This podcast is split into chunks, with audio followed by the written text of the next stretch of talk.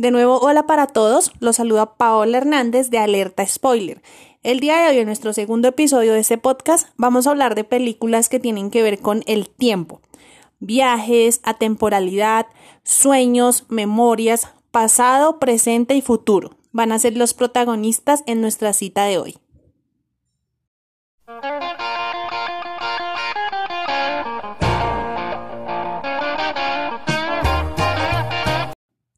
Bueno, yo sé que han escuchado esta pista en una película muy famosa, y es que cuando hablamos de viajes en el tiempo es inevitable no hablar de volver al futuro. Volver al futuro es un referente de esos viajes físicos en el tiempo. Esta cinta estadounidense, eh, su director fue Robert Zemeckis y tuvo tres entregas. La primera fue en 1985, la segunda en 1989 y la tercera en 1990. Actualmente se piensa eh, o se cree que se podría mm, sacar una cuarta entrega, pero el director se ha rehusado, pues porque ya el elenco no podría ser el mismo. La trama de las películas em, pues se basa en el famosísimo Martin McFly, que es un joven de 17 años que tiene como amigo al Dr. Emmett Brown, quien eh, crea digamos que la máquina y, y ese elemento con el que ellos pueden viajar al pasado y al futuro. La máquina al principio de las filmaciones iba a ser un congelador. ¿Cómo les parece? Pero bueno, luego de pensarlo, dijeron, no, un congelador no va a ser tan realista para viajar en el tiempo. Entonces, pues prefirieron que fuera algo que se pudiera activar con el movimiento y de allí salió el famoso coche de Loren, que es eh, el que todos conocemos donde ellos viajan en el tiempo. Los viajes célebres de McFly y del Doc, del Doc fueron eh, el primero de 1985 a 1955. Este fue el primer viaje al pasado que fue por un error eh, a la manipulación de la máquina, pero pues que les dejó grandes enseñanzas y también de ahí se desprendieron muchas más aventuras que transcurren en las, en las siguientes películas. La segunda fue el 55 y viajaron al futuro y fueron al 2015 la tercera de 1985 a 1995 y del 95 regresaron a su presente que era 1985. Ellos viajan a través del tiempo con unas aventuras increíbles tratando de cambiar situaciones de su presente, em, viajando y viendo a su familia como era antes, eh, viajando y viendo cómo podrían ser ellos en, en el futuro próximo.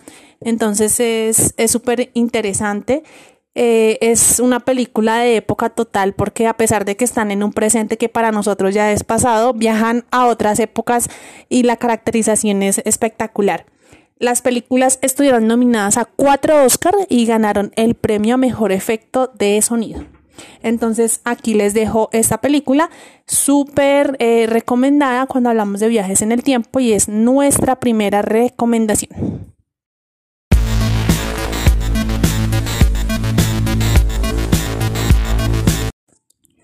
Bueno, la segunda película de la que les voy a hablar no viaja literalmente en el tiempo, no tiene una máquina que los lleva al pasado y al futuro, pero eh, la incluimos aquí porque se cuenta de una forma no lineal. Entonces yo sé que ustedes han visto películas en donde comienza eh, la historia con el final o se cuenta al final y luego el principio, luego eh, el nudo. Bueno, hay muchísimas formas de contar historias y nuestro director, Christopher Nolan, que es em, el director de esta película, nos tiene acostumbrados a jugar mucho con el tiempo. Una de sus frases célebres es, que el tiempo lo destruye todo y pues ya lo hemos visto eh, en otros episodios que, esta es una de las características de varias de sus producciones. Irreversible es una joya en cuanto a la alteración cronológica. ¿Y por qué? Entonces, él coge el epílogo y coge, eh, digamos que todo el nudo y el desenlace de la, de la película y lo convierte, lo vuelve patas arriba, mejor dicho.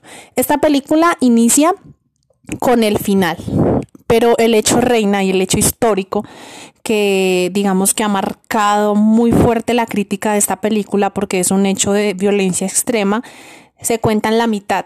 Entonces, en la mitad de la película sabemos por qué, el porqué de lo que sucedió al inicio y el porqué de lo que va a suceder al final. Es una película, digamos que sin censura, es cruda, tiene imágenes fuertes, pero esa forma de contarla, digamos que hace propios las emociones y las expectativas del mismo espectador.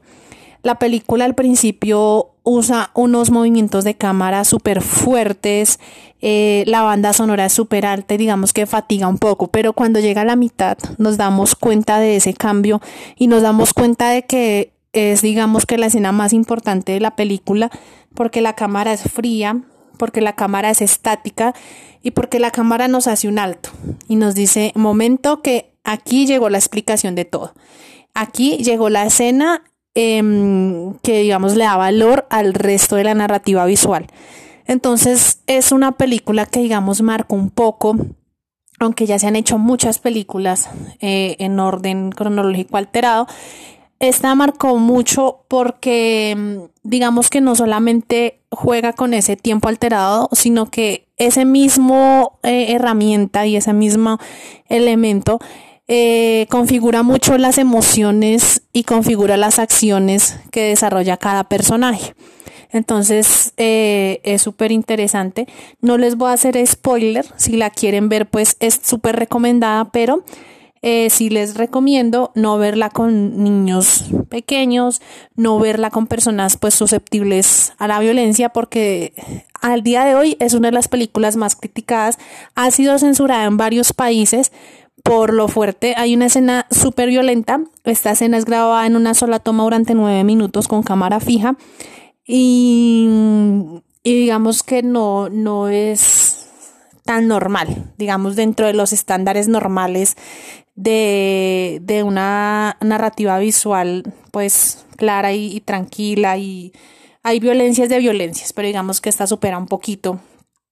Además que es con una mujer. Entonces, digamos que, que por eso recomiendo que la vean eh, primero ustedes que están grandes, que pues pueden verla y repensarla de una forma diferente y, y pues analizarla, criticarla, hacerle críticas buenas y malas y, por eso esta es una joya eh, en cuanto a la alteración narrativa del tiempo que no podíamos dejar pasar.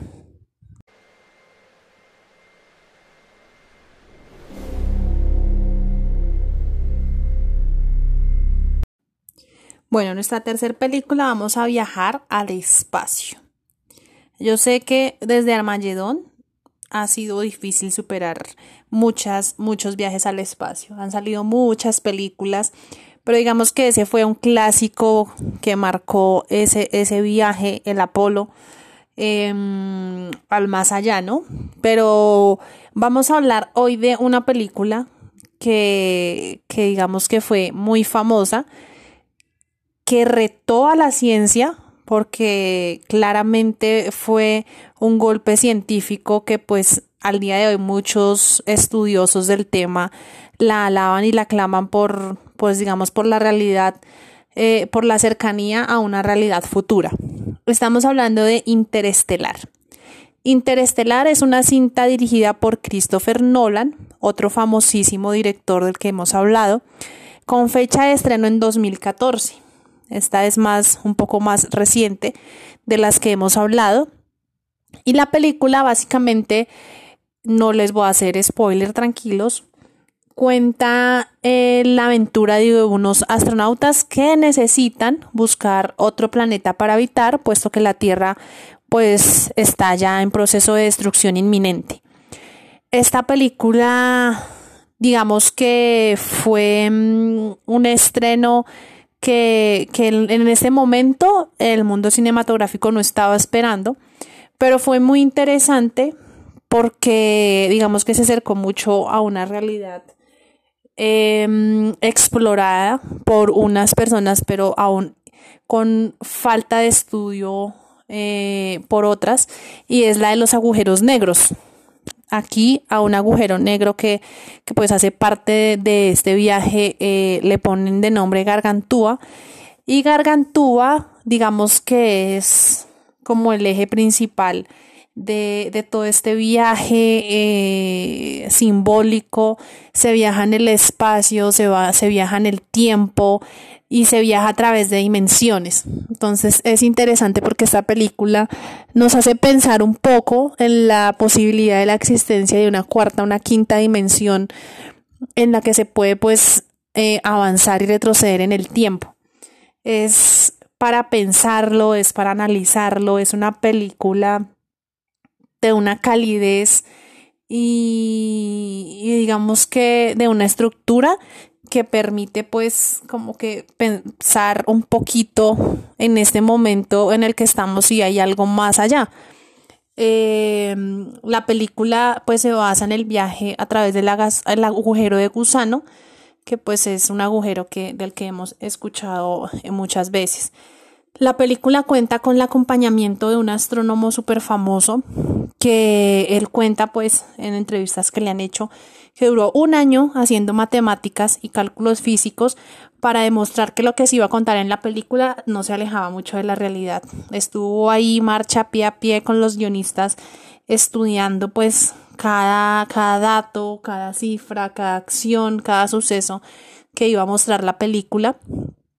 Y, y, pues cuando sale la película, en realidad, pues muchos estudiosos de la astronomía la alaban porque creen que no, no tan cerca de, de esa ficción ideada, hay algo que, que, puede ser un poco de verdad y es eh, la existencia de una quinta dimensión. Además de que se hace ese viaje extraordinario, la película cuenta con un drama especial que es la conexión entre la familia de, uno de los protagonistas y cómo esa dimensión permite crear como esa conexión tan fuerte que le da ese tono dramático y sensible a la película. Entonces se las súper recomiendo. Es una película que ha tenido una calificación del 95% de aceptación y en 2015 ganó el premio Oscar en los mejores efectos visuales. Ya saben, búsquenla interestelar.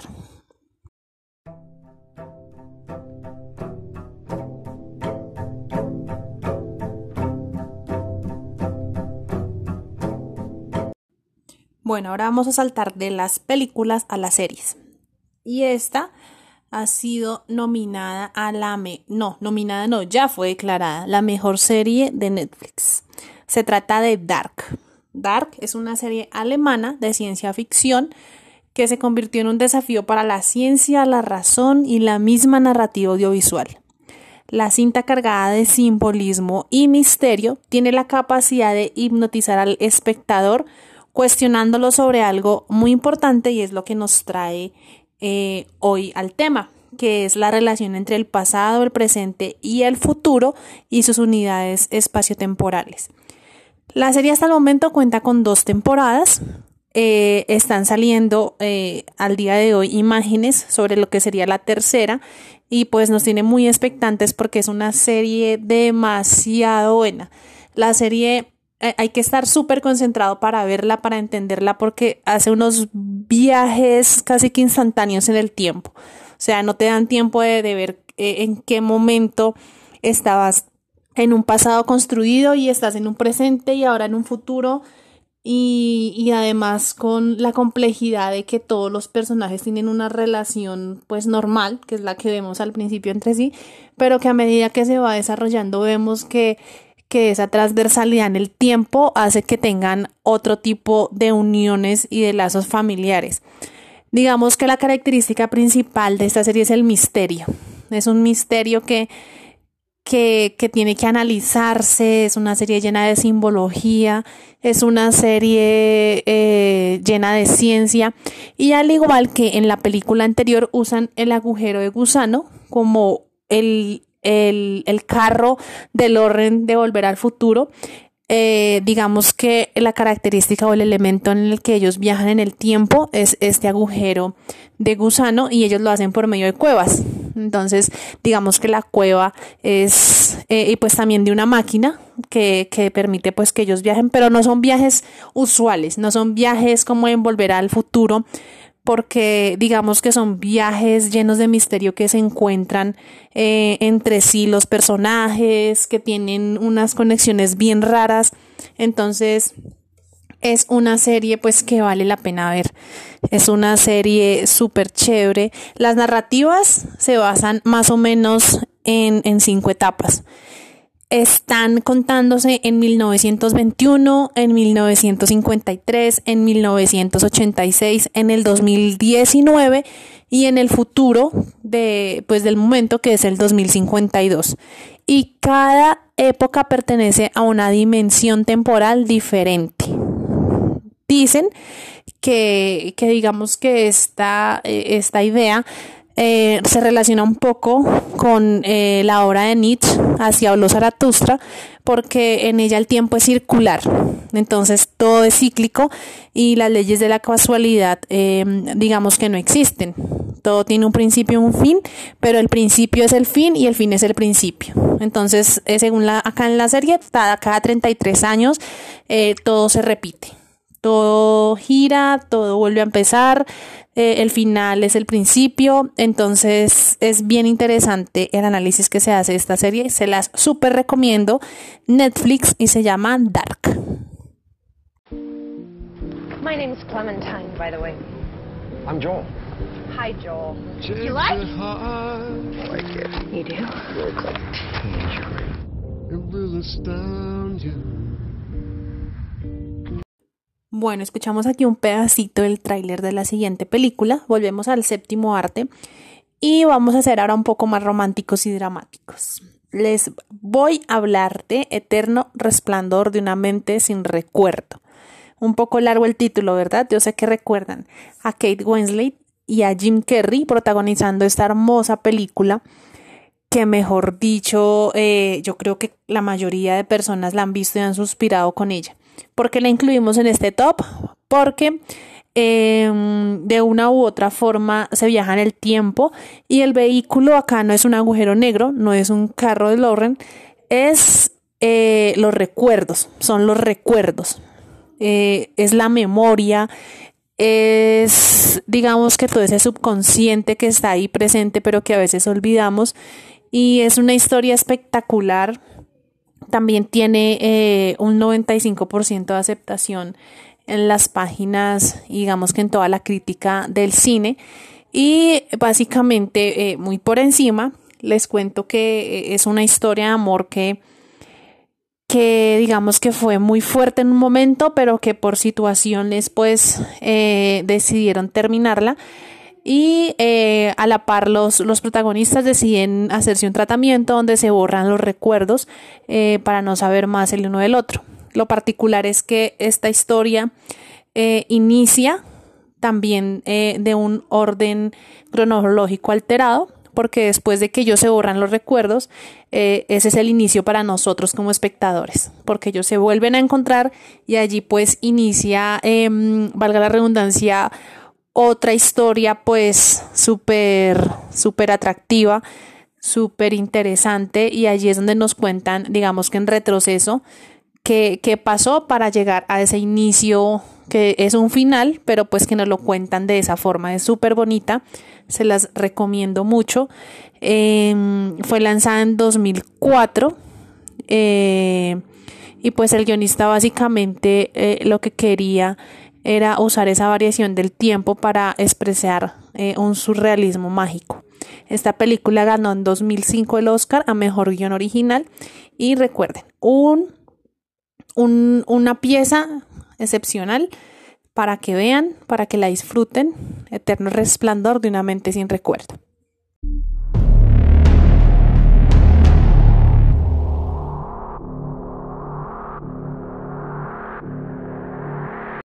Bueno, pasamos un poco del drama a la acción y esta es nuestra última película viajante en el tiempo. Les hablo de Al filo del mañana. Al filo del mañana es una película muy particular porque es demasiado repetitiva, pero que genera cierto misterio sobre qué, qué va a pasar finalmente. Les cuento un poco por encima, es protagonizada por Tom Cruise. Tom Cruise es eh, en la película Bill, es un militar que es puesto em, al frente de un grupo de soldados que tiene que luchar contra una invasión eh, alienígena que va a terminar con la Tierra. El hecho es que él en medio de un combate muere y queda atrapado en un bucle temporal que lo hará resucitar constantemente, reapareciendo una y una y una y otra vez en el mismo día antes de su muerte. Eh, digamos que el objetivo es que cada vez que revive él tiene que ser eh, más letal y tiene que ser pues em, más capaz de retener la invasión extraterrestre. ¿Cómo les parece? Entonces vamos a ver al mismo personaje viviendo una y una y una y otra vez la misma secuencia de acciones, pero pues al final vamos a ver eh, qué sucede con todas las oportunidades que tiene, si logra eh, tener la invasión alienígena, em, si logra pues convertirse en un mejor militar y, y por eso pues digamos que es, eh, es una historia chévere, es una historia diferente. la película fue aclamada por la crítica, tiene una aprobación del 90%. Eh, y bueno, pues ahí se las dejo al filo del mañana. Se nos acaba el tiempo por hoy, pero eh, aquí no aplica la relatividad de Einstein, así que me despido, pero les voy a dejar otros títulos que son súper, súper interesantes cuando hablamos del tiempo. Entre ellos está 12 monos, Memento, Efecto Mariposa, Predestinación, X-Men, Terminator, bueno, hay muchísimas películas que juegan con esa temporalidad y la hacen de una forma independiente, la hacen de una forma chévere y la hacen de una forma creativa. Entonces, eh, le echan un ojito. Eh, nos vemos en un próximo episodio. Y pues gracias a ustedes por acompañarme en este episodio de Alerta Spoiler. Chao.